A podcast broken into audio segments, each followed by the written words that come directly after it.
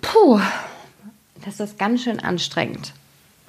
Ich will keine Märchen mehr lesen. Oh Gott, oh Gott. Okay. Die drei Männlein im Wald. Es war ein Mann, dem starb seine Frau, und eine Frau, der starb ihr Mann. Und der Mann hatte eine Tochter, und die Frau hatte auch eine Tochter. Die Mädchen waren miteinander bekannt und gingen zusammen spazieren und kamen danach zu der Frau ins Haus. Da sprach sie zu des Mannes Tochter Hör, sag deinem Vater, ich wollte ihn heiraten. Dann sollst du dich jeden Morgen in Milch waschen und Wein trinken, meine Tochter aber soll sich in Wasser waschen und Wasser trinken. Das Mädchen ging nach Hause und erzählte seinem Vater, was die Frau gesagt hatte. Der Mann sprach, was soll ich tun? Das Heiraten ist eine Freude und ist auch eine Qual. Endlich, weil er keinen Entschluss fassen konnte, zog er seinen Stiefel aus und sagte, Nimm diesen Stiefel, der hat in der Sohle ein Loch, geh damit auf den Boden, häng ihn an den großen Nagel und gieß dann Wasser hinein. Hält er das Wasser, dann will ich wieder eine Frau nehmen. Läuft's aber durch, dann will ich nicht. Das Mädchen tat, wie ihm geheißen war, aber das Wasser zog das Loch zusammen und der Stiefel wurde voll bis oben hin. Es verkündete seinem Vater, wie es ausgefallen war. Da stieg er selbst hinauf, und als er sah, dass es seine Richtigkeit hatte, ging er zu der Witwe und hielt um ihre Hand an, und die Hochzeit wurde gefeiert. Am anderen Morgen, als die beiden Mädchen aufwachten, da stand vor der Tochter des Mannes Milch zum Waschen und Wein zum Trinken. Vor der Tochter der Frau aber stand Wasser zum Waschen und Wasser zum Trinken. Am zweiten Morgen stand Wasser zum Waschen und Wasser zum Trinken vor des Mannes Tochter, wie auch vor der Frau Tochter. Ich glaube, jetzt muss ich mal was trinken.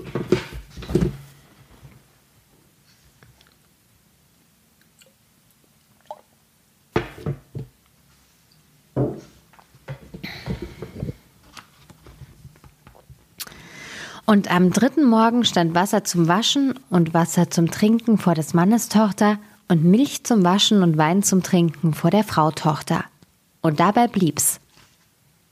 Die Frau wurde ihrer Stieftochter Spinnefeind und wusste nicht, wie es ihr vor einem Tag zum anderen hätte schlimmer machen sollte. Auch war sie neidisch, weil ihre Stieftochter schön und lieblich war, ihre eigene Tochter aber hässlich und widerlich.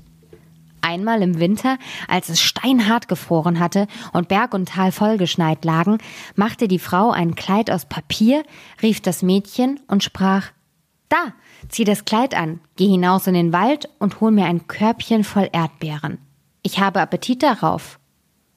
Du lieber Gott, sagte das Mädchen, im Winter wachsen ja gar keine Erdbeeren, die Erde ist gefroren und der Schnee hat auch alles zugedeckt.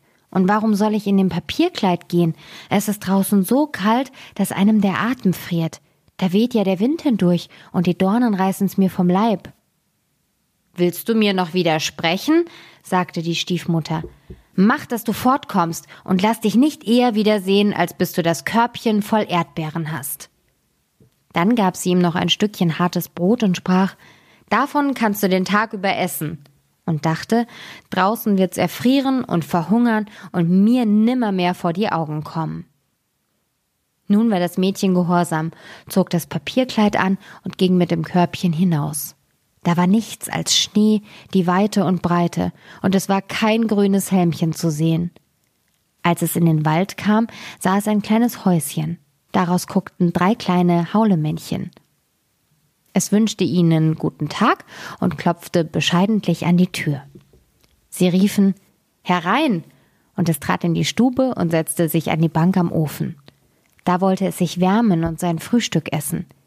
Die Haulemännchen sprachen Gib uns auch etwas davon. Gern, sprach es, teilte sein Stückchen Brot in zwei und gab ihnen die Hälfte. Sie fragten, was willst du zur Winterzeit in deinem dünnen Kleidchen hier im Wald? Ach, antwortete es, ich soll ein Körbchen voll Erdbeeren suchen und darf nicht eher nach Hause kommen, als bis ich es mitbringe. Als es sein Brot gegessen hatte, gaben sie ihm einen Besen und sprachen Kehr damit an der Hintertür den Schnee weg.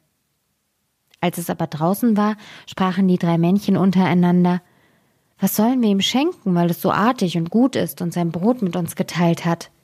Da sagte der erste ich schenk ihm, dass es jeden Tag schöner wird.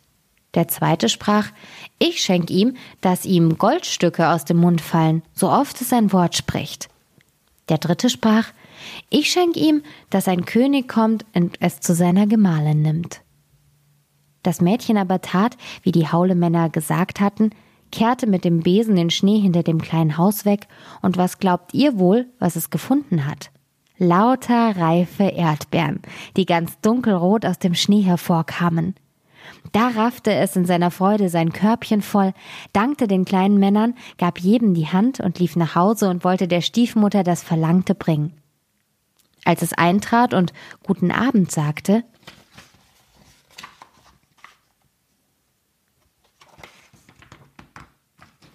fiel ihm gleich ein Goldstück aus dem Mund. Darauf erzählte es, was im Wald, was ihm im Wald begegnet war. Aber bei jedem Wort, das es sprach, fielen ihm die Goldstücke aus dem Mund, so dass bald die ganze Stube damit bedeckt war.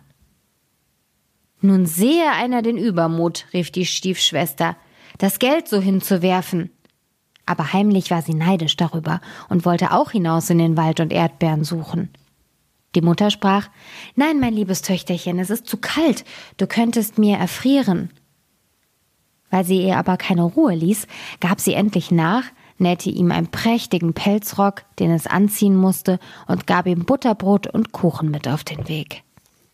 Das Mädchen ging in den Wald und genau auf das kleine Häuschen zu. Die drei kleinen Haulemänner guckten wieder, aber es grüßte sie nicht, und ohne sich nach ihnen umzusehen und ohne sie zu grüßen, stolperte es in die Stube hinein, setzte sich an den Ofen und fing an, sein Butterbrot und seinen Kuchen zu essen.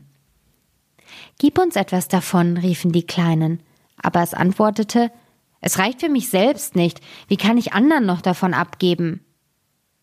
Als es nun fertig war mit dem Essen, sprachen sie Da hast du einen Besen, kehr uns draußen vor der Hintertür.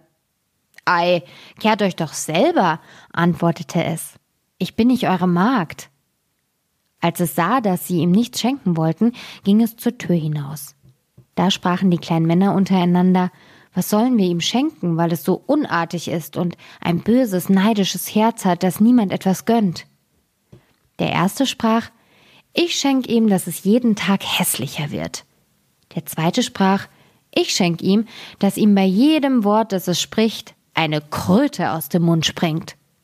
Der dritte sprach, ich schenk ihm, dass es eines unglücklichen Todes stirbt.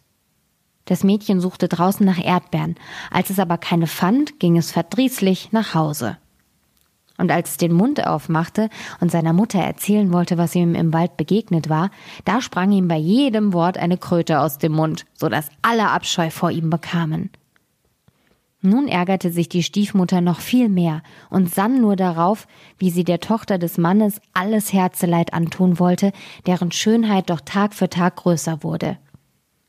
Endlich nahm sie einen Kessel, setzte ihn aufs Feuer und kochte Garn darin. Als es gekocht war, hängte sie es dem armen Mädchen auf die Schulter und gab ihm eine Axt dazu. Damit sollte es auf den gefrorenen Fluss gehen, ein Eisloch hauen und das Garn schlittern. Es war gehorsam, ging hin und hackte ein Loch in das Eis, und als es mitten im Hacken war, kam ein prächtiger Wagen dahergefahren, worin der König saß. Der Wagen blieb stehen, und der König fragte Mein Kind, wer bist du und was machst du da? Ich bin ein armes Mädchen und schlittere Garn. Da fühlte der König Mitleid, und als er sah, wie es so wunderschön war, sprach er Willst du mit mir fahren? Ach ja, von Herzen gern, antwortete es, denn es war froh, dass es der Mutter und Schwester aus den Augen kommen sollte. Also stieg es in den Wagen und fuhr mit dem König fort. Und als sie auf sein Schloss gekommen waren, wurde die Hochzeit mit großer Pracht gefeiert, wie es die kleinen Männlein dem Mädchen geschenkt hatten. Im nächsten Jahr gebar die junge Königin einen Sohn, und als die Stiefmutter von dem großen Glück hörte, kam sie mit ihrer Tochter in das Schloss und tat, als wollte sie einen Besuch machen. Als aber der König einmal hinausgegangen und sonst niemand zugegen war, packte das böse Weib die Königin am Kopf und ihre Tochter packte sie an den Füßen, hoben sie aus dem Bett und warfen sie zum Fenster hinaus in den vorbeifließenden Strom. Darauf legte sie ihre hässliche Tochter ins Bett, und die Alte deckte sie zu bis über den Kopf. Als der König wieder zurückkam und mit seiner Frau sprechen wollte, rief die Alte Still, still. Jetzt geht das nicht. Sie liegt in starkem Schweißfieber. Ihr müsst sie heute ruhen lassen. Der König dachte nichts Böses dabei und kam erst am anderen Morgen wieder.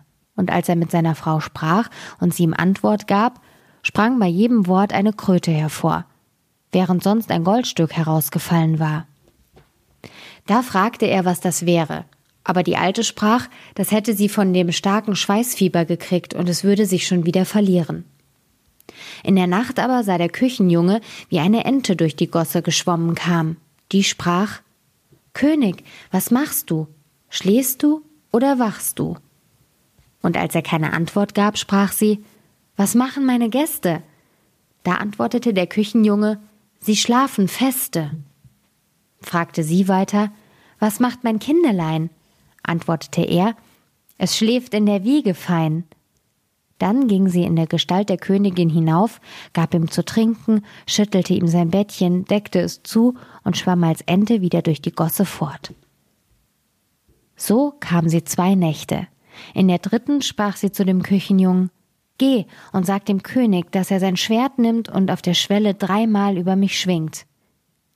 Da lief der Küchenjunge und sagte es dem König.